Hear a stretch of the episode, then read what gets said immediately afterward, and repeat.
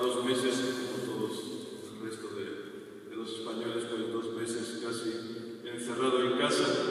Y a la primera oportunidad, pues he podido salir nada más y nada menos que para celebrar una boda ayer aquí en esta iglesia, la boda que del hermano de, de Sara que me acoge en su casa, y Raúl, eh, una familia que conozco desde hace 20 años.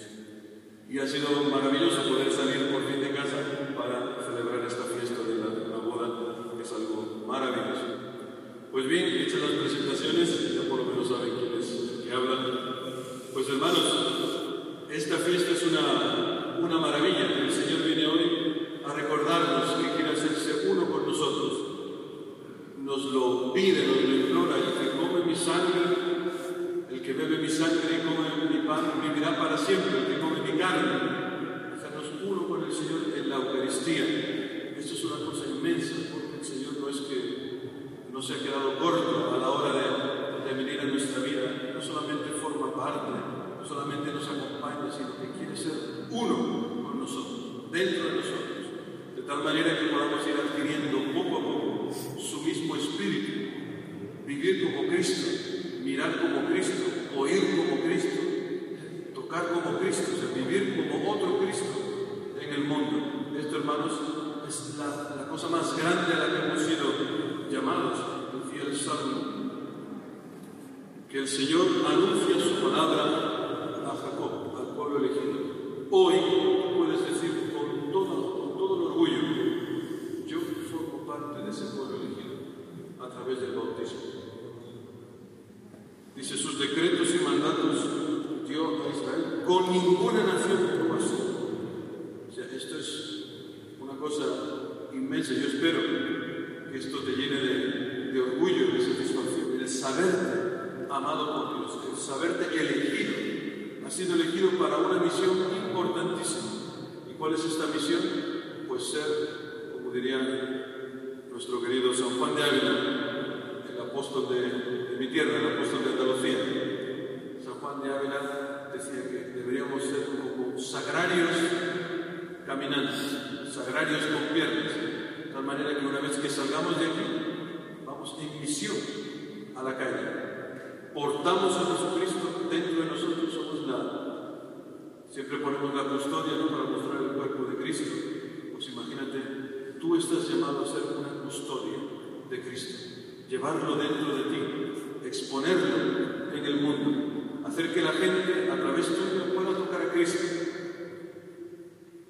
no de una forma a lo mejor así intelectual, sino una forma real. Imagínate que el que te vea a ti vea a Cristo, que tus hijos vean en ti como Cristo los ama, que tu marido vea en ti como Cristo lo ama, que tu mujer vea en ti como Cristo la ama. Es una cosa inmensa. Esto es lo que estamos llamados a través de esta fiesta, hacernos uno con Él.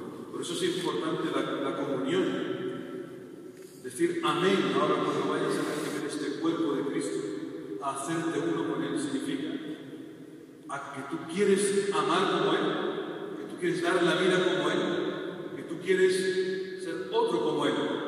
Si no estás dispuesto, lo mejor es decir humildemente, pues es verdad, yo no, no puedo recibir la, la comunión. Mucha gente se escandaliza cuando alguien no puede recibir la comunión, pero es algo, hermanos, muy serio, es muy serio.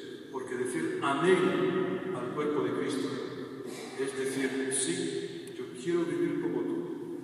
A lo mejor vivir como tú, como Cristo, significa pues aceptar el último lugar, perdonar siempre, aceptar cargar con los pecados de los demás. Hay una porra, voy a cargar yo con los pecados de los demás. Pues entonces, aquí no hacemos teatros. Esto es algo real, hermanos, una cosa muy seria comulgar la sangre quiero tener la vida de Cristo. Y tener la vida de Cristo significa tener una vida eterna, o sea, una vida que no acaba nunca, que no mueres, pero que empieza hoy, no en el cementerio. Hoy empieza esa vida, esa vida eterna. Si tienes a Cristo, Espíritu vivificante, dentro de ti, no mueres más. Eres uno con Él. Entonces, los insultos del otro no te matan. Los desprecios del situación de tu hijo que es que no, puedes con ella, no te matan. Los pecados de tus padres, de tu marido, de tu mujer, de tu jefe, no te matan. Si tienes la vida eterna dentro, quiere decir que no mueres. Por eso puedes, puedes entregar, entregar la vida. Por eso, hermanos, que esta fiesta nos ayude a tomar en peso nuestra vocación de cristianos, nuestra vocación a ser otro Cristo. Como diría, creo que dice Santo San Agustín, cuando vayas a cenar a casa de una persona muy importante, mira bien lo que te presenta, porque el día que tú seas el anfitrión tendrás que ofrecerle lo mismo. Pues fíjate qué cena tenemos hoy, esta cena pascual, y qué se nos ofrece para comer.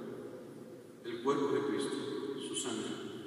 Pues hoy Él es el anfitrión, mañana serás tú, y tienes que ofrecer algo también digno de este, este comensal. Ofrecer también tu cuerpo, tu sangre, a lo mejor no de una manera dramática, de una manera así espectacular, pero el lugar donde Dios te haya llamado, a mí como misionero, tú como esposo, como esposa, como estudiante, como hijo, como hija, como sea, ofrecerte como víctima viva, dice la oración de la iglesia. Qué cosa más curiosa. Víctima viva. ¿Cómo va a ser víctima una víctima? Curioso. Ese es Cristo. Y este puede ser tú. Si tú quieres, porque esto es totalmente voluntario, es una llamada que Dios nos hace, nos honra con esta llamada. Y ojalá, digamos todos, empezando por mí, por mí primero, decir amén yo quiero entrar en esta vida de Cristo que me llevará al cielo.